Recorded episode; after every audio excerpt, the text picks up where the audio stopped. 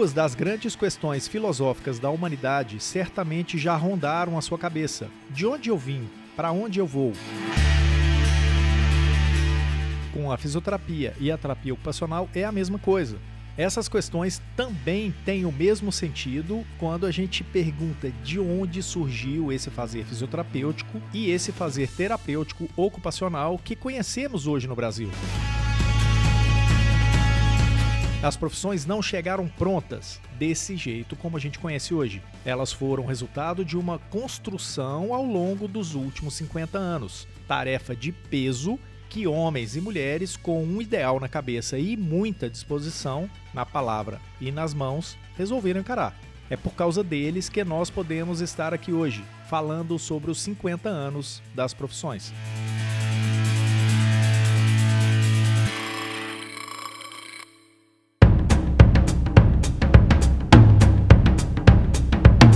Olá, tudo bem? Que bom que você está aqui para a 33ª edição do Físio e TO em Movimento. Tudo o que rola na fisioterapia e na terapia ocupacional em um só podcast. Este é um conteúdo produzido pelo Crefito 3, o Conselho Regional de Fisioterapia e Terapia Ocupacional da Terceira Região, uma autarquia que é responsável pela fiscalização profissional do Estado de São Paulo. Esta iniciativa é especialmente produzida para você que é ou sonha em ser fisioterapeuta e terapeuta ocupacional. Eu sou Túlio Fonseca, gerente de comunicação aqui do Crefito 3. E eu sou a Mônica Farias, jornalista no Crefito 3. E este episódio do podcast é o primeiro de um especial que vai ter cinco capítulos. O que a gente quer com isso? Contribuir para celebrar o passado, avaliar o presente e projetar o futuro da fisioterapia e da terapia ocupacional no Brasil, no ano e no mês em que as profissões completam 50 anos de regulamentação. Ao longo dessa série especial, a gente vai trazer entrevistas com fisioterapeutas e terapeutas ocupacionais aqui de São Paulo, que significaram e significam muito para as profissões. Gente que foi responsável por construir essa história aqui no Brasil. Nesse episódio, trouxemos para você para contarem sobre como foi começar as profissões praticamente do zero, o grande doutor Sérgio Mengrone, que foi professor de muitos fisioterapeutas que estão nos ouvindo, e recordar uma entrevista que o Crefito 3 fez há alguns anos com o Dr. Eugênio Lopes Sanches, grande referência para a fisioterapia. E pela terapia ocupacional, a gente traz a nossa número um. É a número um do Crefito 3, né? Quero dizer, a doutora Veridiana Arbe McLuff, que teve parte muito ativa na luta pelo reconhecimento legal da profissão e que ajudou a consolidar a atuação da TO na saúde mental. E a gente vai trazer também a doutora Pessia Griva Meyerhoff, formada pela primeira turma em que foi reconhecida a terapia ocupacional como curso de nível superior. E ela é um dos grandes nomes do método Bobat no Brasil. Então, sem demora, vamos ouvir o que esses desbravadores da fisioterapia e da terapia ocupacional têm para contar pra gente. Coisas que o pessoal que se formou há 20, 10 ou menos anos nem imagina.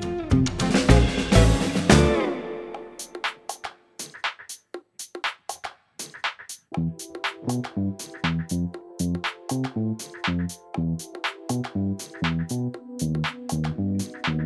Há 50 anos, mais precisamente em 13 de outubro de 1969, o Brasil ganhava duas novas profissões: a fisioterapia e a terapia ocupacional. É, mas o que muita gente não sabe é que o decreto-lei não criou a figura do físio e a figura do TO num passe de mágica, não. Os fisioterapeutas e os terapeutas ocupacionais já existiam. Eles já atuavam no Brasil desde os anos 1950, com outros nomes, né? Não era exatamente fisioterapeuta, não era exatamente terapeuta ocupacional, mas eles já atuavam muito em reabilitação. O foco era a reabilitação. O objetivo era devolver a pessoa, de alguma forma lesionada, às suas atividades cotidianas. Até chegar ao icônico 13 de outubro de 1969, muita água rolou debaixo da ponte, como conta o professor Sérgio Mingroni. É, a profissão ou atividade profissional, porque a profissão ainda não existia, mas a atividade das pessoas começou na década de 50, era um curso semestral, depois anual, depois para dois anos, para depois de três anos. Essa formação em seis meses, em um ano, era considerada uma formação técnica. E mesmo com a ampliação da grade curricular, com a duração do curso passando para três anos, muitos entendiam a fisioterapia e a terapia ocupacional como profissões técnicas, subordinadas a outras categorias profissionais de nível superior, como conta a doutora Pécia. Porque até então a gente não era reconhecido Nós éramos meros técnicos, nós éramos mero, apesar de ter já o diploma universitário, nós éramos vistos pelos fisiatras e por outros profissionais como técnicos em terapia ocupacional e em fisioterapia. Contribuía para essa percepção o fato de serem poucas as universidades que ofereciam os cursos. E essas poucas que ofereciam eram todas públicas. Fisioterapia, por exemplo, tinha em São Paulo, tinha em Minas Gerais, na Bahia, em Pernambuco e também no Rio de Janeiro. E além disso, da pouca oferta dos cursos, tinha também uma questão semântica que representava um peso para o reconhecimento, principalmente da fisioterapia. Muita gente talvez não lembre que esse assunto foi falado lá em algum momento da graduação, mas a denominação do fisioterapeuta no passado era fisioterapista. E na avaliação dos profissionais daquela época, essa palavra enfraquecia a profissão, não dava o peso que ela tinha e que merecia. Quem conta essa história pra gente é o Dr. Eugênio Lopes Sanches, o já falecido Dr. Eugênio, espanhol, considerado na história da fisioterapia no Brasil como uma grande referência. Essa entrevista que a gente vai ouvir a seguir foi concedida ao Crefito 3 faz alguns anos. Vamos ouvir mais sobre essa mudança do nome fisioterapista para fisioterapeuta. A fisioterapia era havia uma atração do lado feminino que as moças lhe agradava muito trabalhar nesse ramo. Então, nessa tendência aí, nós achamos que o termo ista expressava uma imposição feminina efetiva. Como nós sabíamos que o médico se chamava fisioterapeuta, já aquilo tirava o aspecto de uma inclinação delicada. A mim me sonava o termo fisioterapeuta mais neutro, mais justo, que tanto a, a moça aceitava bem como o rapaz aceitava bem. E os médicos, alguns, não digo que usava, mas quando se falava fisioterapeuta, ele se atribuía que aquilo era com ele. Porque havia livros de medicina física que falava fisioterapeuta referindo-se ao aspecto médico. O médico é o fisioterapeuta, você é o técnico. E nós não queríamos ser técnicos. A construção do imaginário da sociedade sobre quem são e o que fazem fisioterapeutas e terapeutas ocupacionais enfrentou também um desafio inesperado: a compreensão dos próprios estudantes das áreas sobre aspectos importantes das profissões, como contam pra gente o professor Sérgio e a doutora Pérsia. A visão que nós tínhamos sobre o ser humano, sobre saúde, era uma visão muito reducionista, né?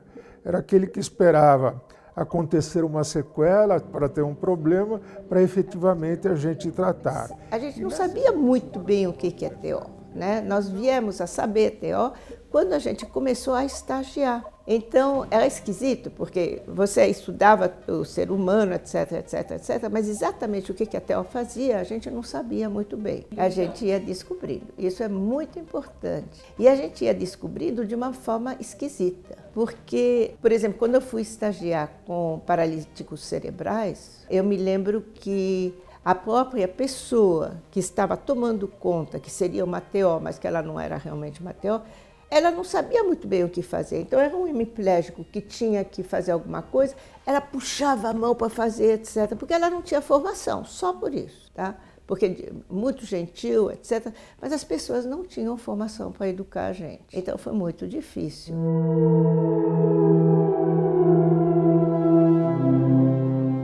Própria formação profissional era muito, mas era muito diferente do que é hoje. Você imagina a sua faculdade sem um professor que seja fisioterapeuta ou que seja terapeuta ocupacional? Imagina não ter nenhum livro da sua área em português? Imagina não ter um laboratório da sua área? Pois é, no começo de tudo foi assim. E esses profissionais que brilharam e ainda brilham nas suas respectivas áreas passaram por tudo isso. A doutora Veridiana McLuff e a doutora Pessia contam um pouco pra gente como é que era ser estudante de TO nos anos 1960. E, e naquela época, o nosso curso ele tinha dois anos de duração, mas ele era das sete da manhã às sete da noite. O primeiro ano da nossa formação era junto com, uh, basicamente junto com o primeiro ano de medicina, onde a gente fazia todas as matérias médicas. E no segundo ano a gente foi realmente para a prática. A gente tinha aula com médicos ortopedistas, neurologistas, neuropediatras,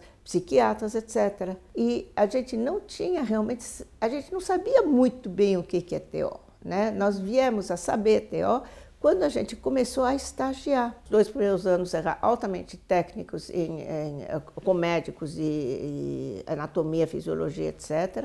E eh, quando nós começamos a estagiar, eh, principalmente era a psiquiatria, porque era onde a TO era conhecida, é onde a TO começou a ser desenvolvida na psiquiatria. E com a fisioterapia não era diferente não. Houve o que o professor Sérgio Mingroni tem a contar sobre a formação dele lá no final dos anos 60. O curso era dado dentro da Faculdade de Medicina da USP. Tanto é que o nosso diploma sai como Faculdade de Medicina da USP. Eu entrei em 68, consequentemente saí em 70. E nós não tínhamos um livro em português. A gente tinha que escolher a nossa literatura toda ela, desde as disciplinas básicas, as profissionalizantes, nós temos que escolher ou estudar em inglês, ou francês, ou em espanhol. E muito na história do ouviu-se dizer, é, porque não temos a facilidade de comunicação que a gente tem hoje. Né? Então a gente tem, é, de imediato, a gente pode conversar alguém. Então a gente sabia que a Inglaterra, a Alemanha, realmente faziam uma boa fisioterapia, principalmente a Inglaterra. É evidente, nós não tínhamos aula com fisioterapeutas porque não existia fisioterapeutas. Né? A nossa maioria das aulas era o pessoal da medicina mesmo. Essa era a nossa formação, no qual a gente não tinha muita visão do que era a fisioterapia e eles muito menos do que a gente. Né? Essa fala do professor Sérgio é bastante reveladora, porque muita gente sente que, até os dias de hoje, ainda existem colegas da saúde que não sabem bem quais as competências dos fisioterapeutas e dos terapeutas ocupacionais. Para provar que essa história vem de longe, ouve só o que a doutora Pessia contou pra gente sobre esse desconhecimento. Isso era terrível, porque eles queriam que a gente fizesse dez vezes dobrar o braço, ou eles mandavam na gente o que tinha que fazer. Isso não é possível porque nós temos toda uma formação para justamente saber o que nós vamos fazer com o paciente.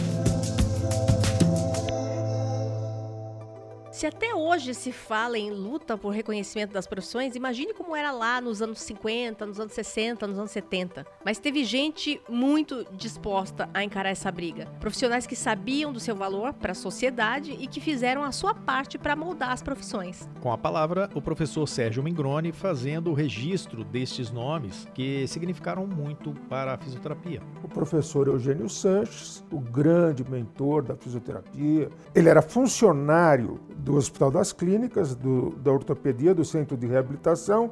Ele não era professor, mas ele era escalado para nos dar aula. Então, além da parte assistencial, ele tinha a parte de ensino.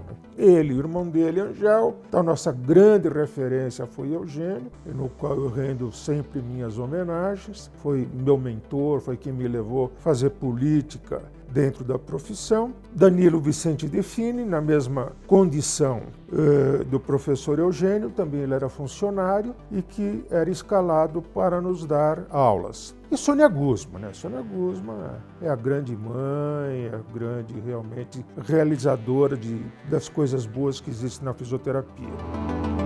Esses colegas citados pelo professor Mingroni são alguns dos que contribuíram para que hoje você, fisioterapeuta, você, terapeuta ocupacional, pudessem exercer a sua profissão, eh, pudessem explorar, pesquisar e fazer crescer a fisio e a TO tudo é um processo que começou há 50 anos, em cenários pouco favoráveis e com muitos obstáculos. Mas foram justamente esses obstáculos que construíram a maturidade que a fisioterapia e a terapia ocupacional têm hoje. E isso é um pouco refletido neste depoimento da doutora Pesce. Era uma época bastante conturbada politicamente, né? Era 66, 67, 65.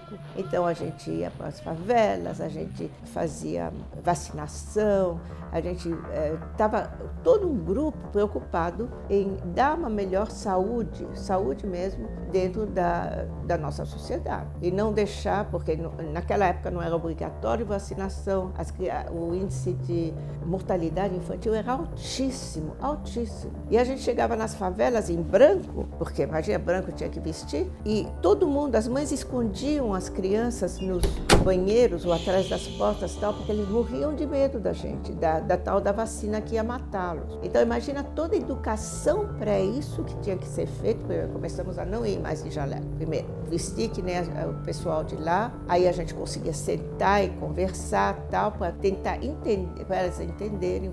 Então isso foi todo, eu acho que isso daqui nos educou muito, nos educou como povo brasileiro. Isso faz parte da teoria. Esse aprendizado faz parte da TO, faz parte da Físio, faz parte dessa história de mais de 50 anos. Foi o começo de tudo, mas o capítulo que exigiu que Físios e TOs arregaçassem as mangas e fossem para a linha de frente da luta por direitos ainda estava para começar, como declara a doutora Veridiana McLuhan. Eu acho que a minha grande luta foi realmente a profissional, era o reconhecimento da nossa uh, profissão.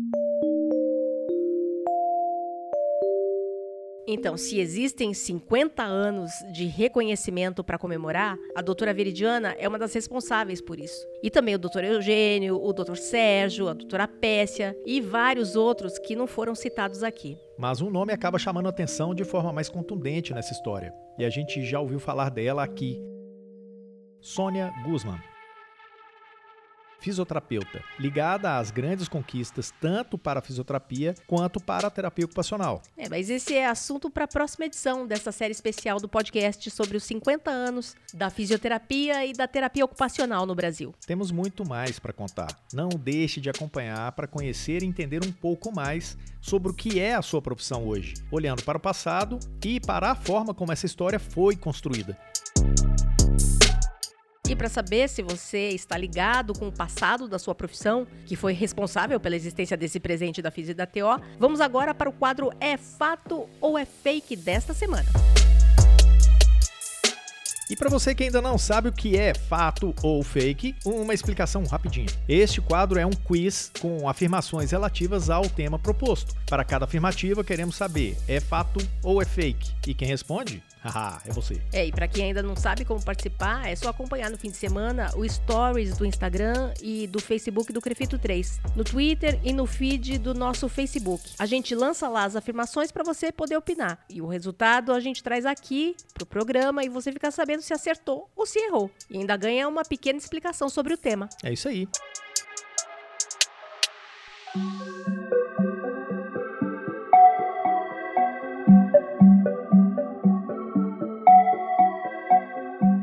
Vamos à primeira questão desse episódio com a Ana Carolina, que é estagiária de Relações Públicas aqui do Crefito 3 e que faz todo o trabalho de monitoramento das nossas redes sociais e também faz toda a tabulação dos resultados do Fato Fake. Tudo bem aí, Ana? Oi, Túlio, tudo bem sim. Então, Ana, fisioterapeutas e terapeutas ocupacionais do Brasil também querem saber: é fato ou é fake?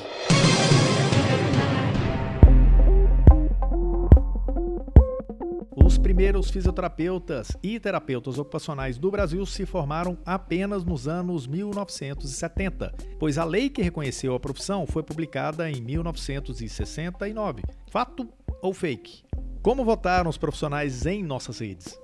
Túlio, para essa primeira afirmação, 73,7% responderam que é fato e 26,3% disseram que é fake. E aí? Parabéns para quem apostou que é fake. O fato de a profissão ter recebido reconhecimento legal com o Decreto-Lei de 1969 não significa que antes da lei não existisse fisioterapeutas e terapeutas ocupacionais formados já em nível superior em cursos de três anos. O decreto não inventou a profissão, ele reconheceu a profissão. Eita, bacana isso, hein? Vamos então para a segunda afirmação.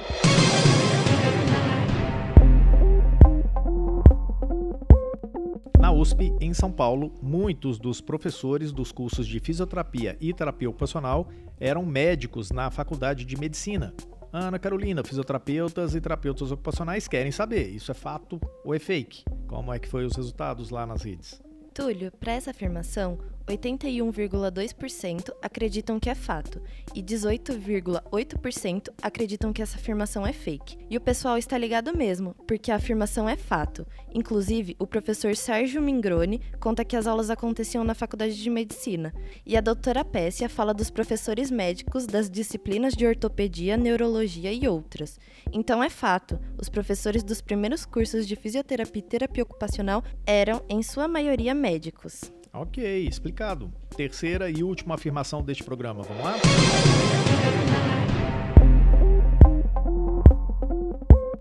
A possibilidade da atuação da fisioterapia em neonatologia foi proposta aos fisioterapeutas brasileiros nos anos 1970 por um famoso fisioterapeuta inglês. Como foram as respostas dos profissionais na rede? Fato ou fake? Túlio, para essa última afirmação, 47,6% responderam que é fato e 52,4% disseram que é fake.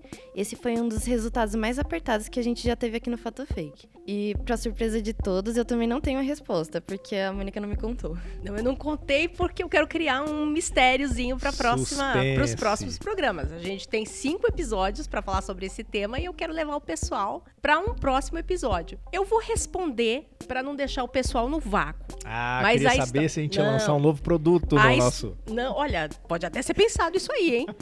mas eu vou dar a resposta, mas eu não vou contar a história toda. Eu vou contar o milagre, mas não vou contar o santo. Ou ao contrário, né? Eu vou contar o santo, mas não vou contar o milagre inteiro. Uhum. Uh, a afirmação foi bem apertado mesmo. A Ana, a Ana notou que realmente nunca teve um resultado tão apertado assim, porque na, nos anos 70, a fisioterapia, os fisioterapeutas ingleses eram boas referências, inclusive em, na bibliografia, na literatura da área, que o professor Sérgio Mingroni, inclusive, fala que os livros eram ou em inglês ou em espanhol ou em alemão, os fisioterapeutas ingleses eram muito respeitados. Então é até natural que acreditem que um fisioterapeuta inglês foi o responsável por trazer, né, é, para os fisioterapeutas brasileiros, olha, gente, vocês podem atuar em neonatologia. E é fake por quê? Porque quem trouxe essa possibilidade de campo de atuação para o Brasil foi uma terapeuta ocupacional, a própria doutora Pessia Griva, que nós ouvimos aqui durante esse episódio do podcast. Bingo! Ela esteve, ela, ela estudou um bom tempo fora do Brasil, ela conheceu essa atuação em neonatologia e ela conversou com os fisioterapeutas e falou: olha, vocês podem também atuar nessa área, por que não? E ela deu algumas indicações, algumas referências que eles poderiam buscar para se aprofundar nessa área. Mas eu já contei um pouquinho a história, né? Mas tem mais. E quem vai contar pra gente vai ser o professor Sérgio Mingroni no terceiro episódio desse podcast, daqui a duas semanas. E na semana que vem, um assunto novo aqui no Fato Fake. Fiquem de olho nas redes e fiquem de ouvidos em pé no podcast para saber, acertamos ou erramos. Fiquem de olho também nos stories do Instagram e do Facebook e em nosso Twitter. E também no feed da nossa página no Facebook. Não deixe de responder isso. Participe. Isso é bem legal. Participe que a Ana gosta.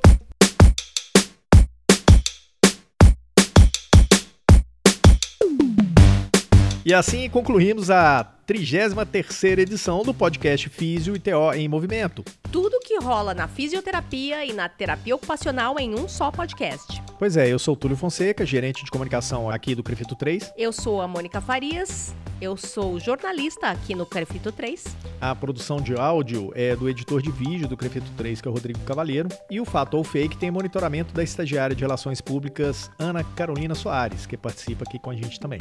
Não se esqueça que nós estamos no Facebook, no Instagram, YouTube, Twitter e em diversos tocadores de podcast, como o Spotify, o Google, Castbox, Anchor, SoundCloud, o Breaker. Basta buscar Crefito 3 e ouvir a hora que você quiser.